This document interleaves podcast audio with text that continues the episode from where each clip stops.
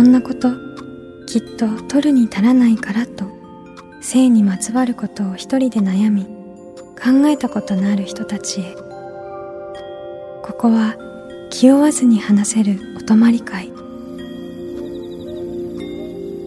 いつまでも終わらない会話の時間がその後の日々を支えるように個人的な思いの交換が私たちを救うのだ。私とあなたでおしゃべりを私たちのスリープオーバー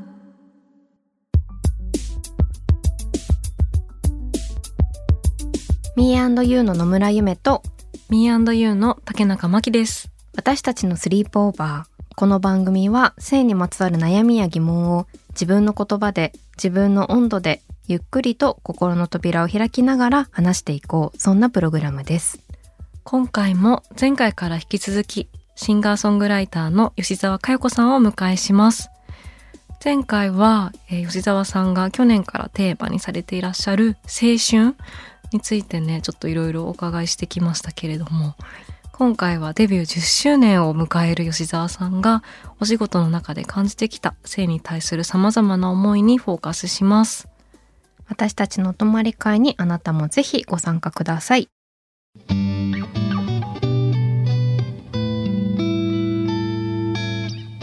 私たちのスリープオーバースタジオにはシンガーソングライターの吉沢佳代子さんをお迎えしました。よろしくお願いします。よろしくお願いします。お願いします。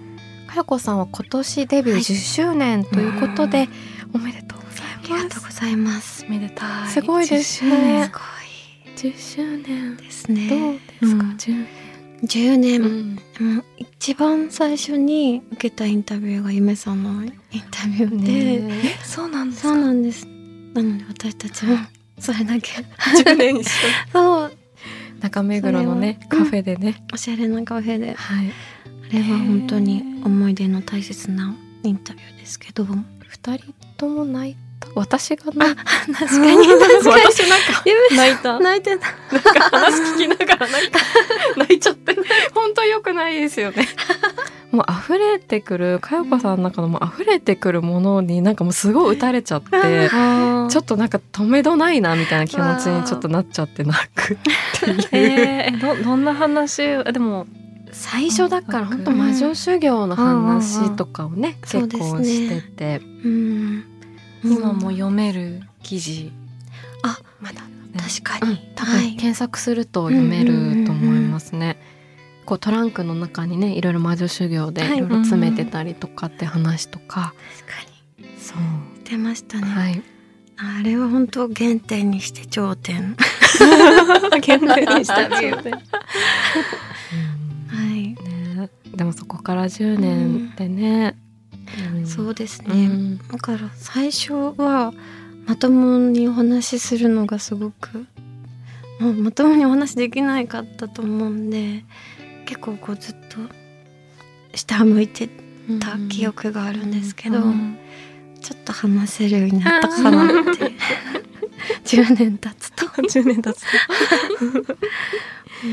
そっか。でもなんか本当にその10年の中でこういろんな、ね変わることもあれば変わらないこともあるとうんきっと思うんですけど本当はい。に年齢もねこう10こう一つずつねあうん。の重ねていって日々を重ねていってるっていうのはあるなと思ってるので、なんかそういう話も聞いていきたいなって思います。はい、なんか例えばその音楽活動してる中で、まあ、10年経って、何かこう体のことだったりとか、うん。まあ、性に関することとか何かその中で変化を感じたりとか、うん。まあ、そういうことって何かあったりしましたか？時を経て。うん。そうですね。なんかこうずっとあの自分の女性的な部分っていうんですか？体の変化うん。が、あの受け入れられなくてあのなんだろうなすごく隠したいとかあなんかこううんあったんですけど、ーうん。やっぱり音楽を音楽とか、まあ、自分が歌うっていう看看板として出てうん。こう仕事になった時にうーんどういう風な歌を歌ってどうパフォーマンスしたらお客さんに楽しんでもらえるかなって。うーんなんかだんだんとそういう、うん、仕草とかうん。声色とかっていうのをうんもっともっとなんか振り切るというかうんすごく甘くしたりとか、まあ、その逆もあったりするんですけど自分で一つのなんかアイテムとして使えるようになったなっていう感じはします。うん。確かにその自分の中のなんだ表現っていうことを通して、うん。なんかいろんな面面自分の中にあるいろんな面とか、うん。そういうものに向き合ったりとか、まあ、そこをこうこの曲だったらこういうふうにもっと強く出してみようとか、うん。そういうこといろんな幅をそうで出して、すね自分をコマとして扱うならどういうふうに、なんていうんですか、うん見せていけるかなっていうふうになっていて、うん。うん、最初はこうあ世界もそうですけど音楽の世界も結構男性がスタンダードにあるなっていうのは常々思ってて男性だと男性シンガーソングライターって言われなくてもうん。女性だと大体つくんですよね、うん。女性シンガーソングライターって。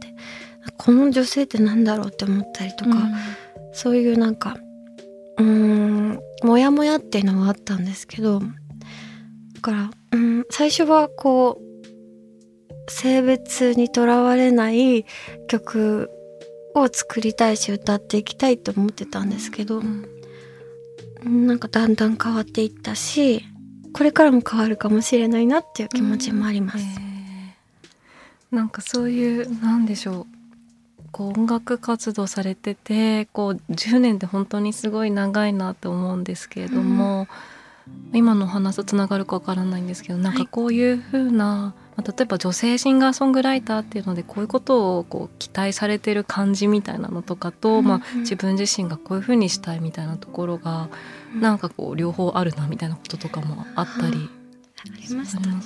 なんか最初にあのキャッチコピーをつけようっていうので、あのつけられそうになったっていうのがあの自作自演アイドルってつけられそうになって、はいえ私いつアイドルとしてやってきたっけって、なんかこうアイドルとしてやってる方にも失礼だし、なんかそそのどう扱おうと思われてるのか分かんないみたいな戸惑いはありました。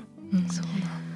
うんそれはなんか抗議してまた抗議してまた違うものになったんですけど、やっぱりこう表に出る以上容姿のこととかうんっていうのを女性だとなお言われるっていうか、うん。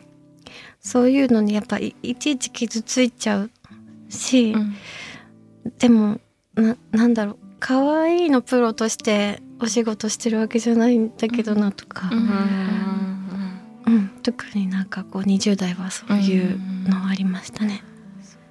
うんなんかそのさっきのこう自分のこう体とかにこううんうん。向き合う中ででも表現を通してこういろいろな面をこう出していったり、こう形にしていったりっていうのがあったと思うんですが、うんこう時代も例えばあの少しずつ変わってきている中で何かその例えばあの佳代子さんと出会って、ま、あのとかデビューして10年ですけどその間にはこういろいろな例えば女性っていうものの何か声だったり、もう変わってきてる部分があるんじゃないかなと思っていてはい。その中でなんだろう、うん、自分の音楽制作の環境に何か影響があったりとか、その表現に変化があったりとか時代の影響を何か受けることってあったりします？か、うんそうですね、こうあの歌の中に登場する一人称とか、うん。うんまあ「あなた」って言葉とか、っていうのの性別をこう明らかにしないように書こうっていうふうにはなりました。あうん。それは以前より前うん。と変わったところっところなんです。そうですね、なんかあの田中美咲さんと一緒に歌った「洋梨」っていう曲が、あれは女優姉妹っていう女性性っていうものを書こうと思ったアルバムだったので、なんかセリフで「あんな男あんたにくれてやるわ」っていうセリフをつけたんですけど、なんかずっとあんな男でよかったのかなって。ああんなやつにすればよかったんじゃないかなとかって思ってたりとか。でもそれはあ女性性っていうものを書きたかったからうん。あえて明記したんですけどうん。うんなんかそそこら辺がこう線引きっていうかこうなんかボーダーラインになりましたね。あのぐらいからちょっと変わっていた書き方が。に何年ぐらい2010何年だっけ？18年とか。ああ、はそっか。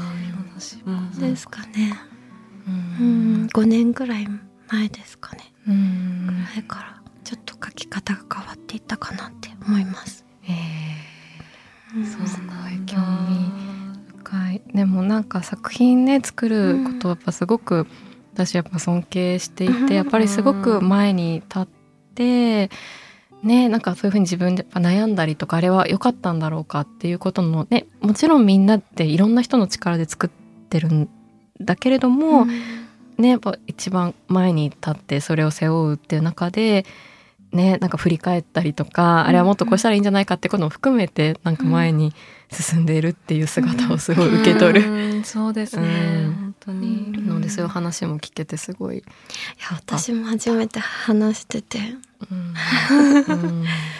すごく思います。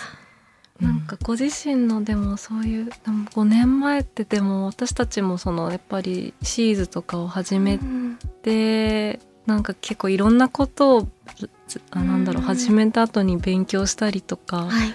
なんかいろいろ同時にいろんなことがこう結構話されるようになったりとか、うん。そういう変化もあったりしましたか？なんか周りの方とのうんお友達との会話とか、うんうん。そういうのもなんかちょっと変わってきたな、まあ、性にまつわるっていうのはあったりしますか？そうですね。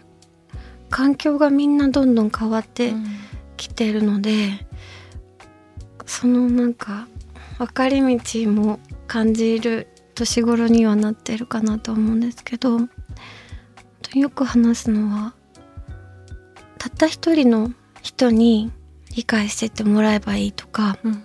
なんか委ねたいみたいなすごく強いつながりをひ必要と欲してたうん。気がするんですけどずっと、うん、最近はこううーん気の合う人たちと集まってうんなんかこう緩いつながりというかうんなんかみんなでいる時間うんみたいなのもすごく尊いなって思うようになって、うん。まあでもそれはこう若草っていう、まあ、青春テーマにする意味を作るとかなんかアルバムのテーマによっても人生のなんかか舵が変わってきてるような気もするんですけど、うん。自分で寄せてってるような気もするんですけど、うん、なんかこの人との関係性の心地よさがだんだん変わっていってるなとかは思います。ですうんね。その変わっていくんだなって本当に思ってて、はい、うん、なんかアルバムの中にも「夢はアパートうん」すごい好きで もう本当に考えます。やっぱりもう老後はみんなでアパートだろうって私もここ1ヶ月ま前からねでもはい。昔よく話してたよね、まあ、なんか老あそうなんか私すごい老後にみんなで暮らせそうな、うん。程よい距離感でうん暮らしそうな場所、まあ、ちょっと立ち上げやるかみたいな話してて。みたいな。で一回ちょっとねそういう話、まあ、止まったっていうか別にその具体的に動かしてたわけでも。動かしてはいない。でもなんかやるって言ったらやりそうだよね。結構本気でプロジェクト。ででもなんかやっぱ最近ほんとここ1ヶ月ぐらいちょっと同じマンションにまあちょっと同居人の友達が越してきてなんかそれがすっごいいい感じなんです。よめっちゃいい。めっちゃいいんですたまにタコスやったりとかでインフルエンザにかかったからなんか我々が交互になんかこうポカリ買っておいたりとかうんいいってのでやっぱこういう感じで老後これだなみたいな。うん。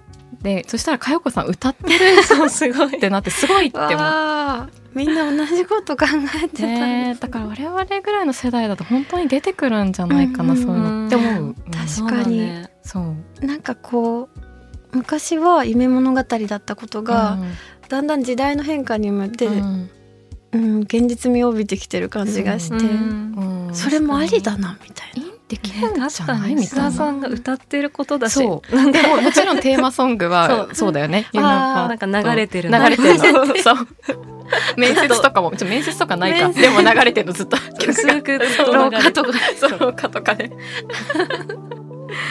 ていうのがあるんですけど、でもそういうあの年齢重ねながらあのねうんかよこさんもこう前あのインスタグラムで今すごく楽しいっていうような話されてたの。やっぱ二人とも印象に残ったって話をしてて。うんなんかそういう、まあ、変わっていって、まあ、いろんなことあるけど、うんうん今がいいなって思えるようになるために、まあ、ちょっと質問大きいけど、はい。まあ、なんかどうしたらいいと思うかとかかよこさんはどういうふうにしてるかとか、ちょっと聞きたいなと思って。そうですね。なんかこう今が一番楽しいっていうのはなんか今までも楽しかったんですよ、うん。楽しかったしもちろん辛いこともあったし、だけどなんかうんそれも含めて今が一番楽しいって言いたいみたいなずっと言っていきたい。やっぱりこう、うん、大人になるとこんなに楽しいんだってことを子供たちには言っていきたいなっていうのがずっとあって、うん。それが大人の仕事だと思うので、あーでもそれは、うん。それ結構感じるようになったのってまたちょっと最近になってより強く思うようになったとかもあるんですか、ああそうですうね、ん。うん。結構こう世の中が作る大人のイメージが結構疲れてたりとか、うん。子供の頃に戻りたいみたいなのうん。のイメージが結構感じていてそれじゃあなんか大人になるの楽しみじゃなくなっちゃうじゃんってうん。思ったり、うん。うん、確かに。どうせ大人になるからみんな楽しく。確かに。に対して楽しそうにするのって大事だなって。うん。確かに、思ったりはします。そうにするし、できっと楽しそうにあるには無理したらね楽しそうであれないか、きっと楽しくあれるような風にしていこうっていうことも、うんうん。多分何かきっと、まあ、それは関係かもしれないし、場所かもしれないし、社会かもしれないし、みたいなことにつながってきそう。そうですね、なんかこう私最近自分で気づいたんですけどなんか蓋ができないんだなって思って、うんこう心の中でうんまあ血が流れてたらそれを無視できないっていうかうんやっぱり、うん、突き詰めていくしかないっていうか目を背けられないっていう性質タチなんだろうなって思って大人になって遅遅くなっちゃったけど迎えに来たよっていう気持ちで一個ずつ、うん、自分自身と対峙してるつもりですねその中にまだいますけど。うんねなんか今本当にいろんな大切なお話を伺ってきましたけれども、はいあの性に対する気づきをもらった作品とかをもし吉沢さんあればちょっとお伺いしてみたいなと思います。はい。と私は短歌が好きなんですけど、あの岡崎由美子さんの歌集「私が樹木であれば」っていうあの主にこう岡崎さんって性愛を歌っている印象っていうのがあるあの歌人なんですけどなんかこう、うん、読み進めていくとその中にあるなんかこう一人の女性としての孤独なシルエットっていうのが浮かび上がってくるっていうかこう性に向き合うことって結局は自分と対峙していくことっていう、うん、なんかすごく根源的なものなんだなっていうふうに思ったりしました。いやーありがとうございます。性にねついて考える本当に自分と対峙することだっていうのは、うん。結構私たちのスリープオーバはい。ーを始めてからすごくこういろんな方とお話しして、すごい感じることというか、うん。生きるやっぱ生きることについてすごく考えることだなって思って。うん。そうですね。ね。だからなんかこうもちろんそれこそ青春もそうかもしれないけどいいことばっかりじゃないし自分と向き合うことって結構苦しかったりとかそれこそ開けたくなかった蓋がうん。開くとか、なんかすごい思っちゃうことあるけどでも、ねなんかより自分をこう知っていくとか自分の中の火だみたいなことに気づくことみたいなことが、きっと何かうん。また今やこの先をこう生きる助けになるかもしれないっていうのはやっぱ信じ続けてるみたいなところはすごくあるかもしれないです。なんかやっぱ知るとね辛いって思うこととかもあるんだけどでもなんかその幅を持ったことがやっぱり何か自分だったりもしかしたら誰かだったりをうん。もしかしたら助けることがあるかもしれないと願いながらうんいろんなことを知っていこうとする時にいろんな人と話をしたりいろんな短歌とか本読んだり映画見たりとか、うん。知識を学んだりとかいっぱい引き出しを増やしてそしてまた自分と向き合うみたいな、うん。ね。なんか改めてすごい大事って思って。でもその短歌集まだ読んだことない、ねうん。私もない。読んでみます。うん。なんかこう自分と対峙することとか、うん。自分の傷を見つめ直すこととか優しくすることっていくつになっても遅くないんだなって大人だからこそできることもあるなっていうふうに思います。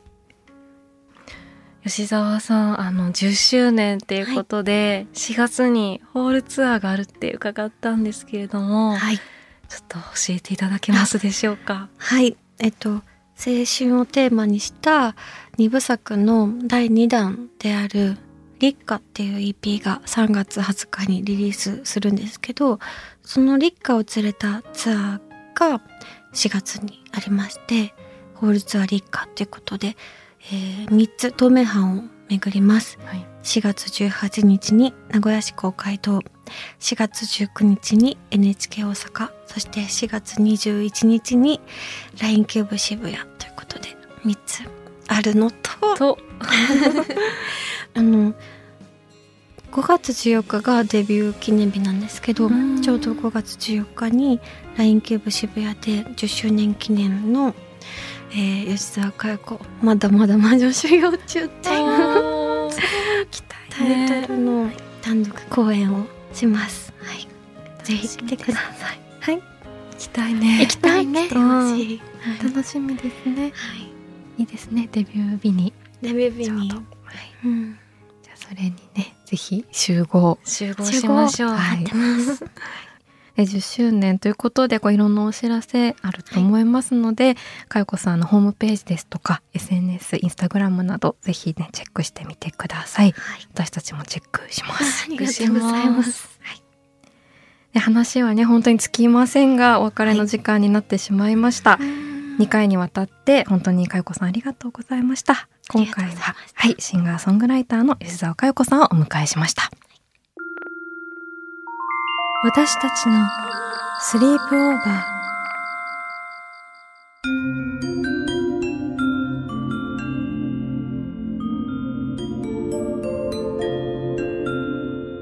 私たちのスリープオーバー。前回に引き続きシンガーソングライターの吉澤佳代子さんをお迎えしました。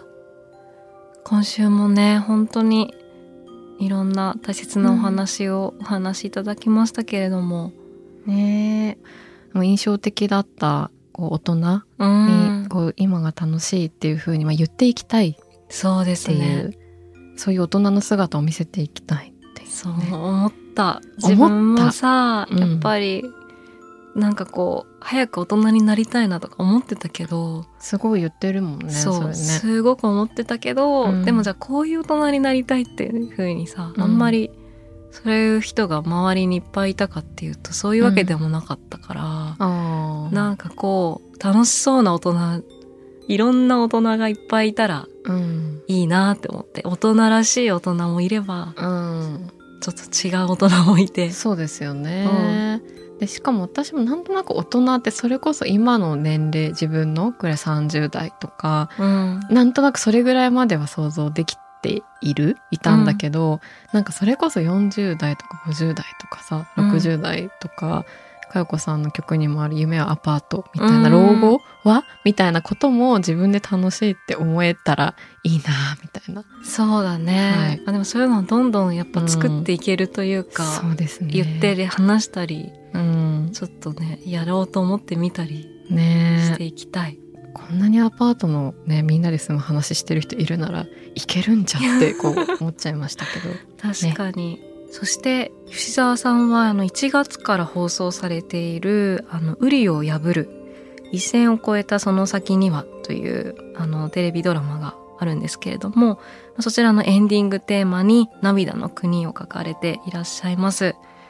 私もこの原作の漫画の「ウリを破る」を読んだことがあるんですけれどもすごく素晴らしくって吉沢さんのインスタでもあの一気読みしてしまったってお話書かれてて皆さんもよかったらネットフリックスでも見れるそうなのでよかったらチェックしてみてください。ね、かよこさん10周年ということで、本当いろんな活躍やいろんな活動楽しみですね。ね楽しみです皆さんは性について悩みや疑問はあるでしょうか？番組の感想や今後特集してほしいこと、私たちのスリープオーバーのホームページからメールでお寄せください。インスタグラムのフォローもお願いします。私たちのスリープオーバーの配信は各週金曜日次回は3月8日です気負わずに話せるお泊まり会私とあなたでスリープオーバーしていきましょうここまでのお相手は Me&You の野村ゆめと竹中真希でした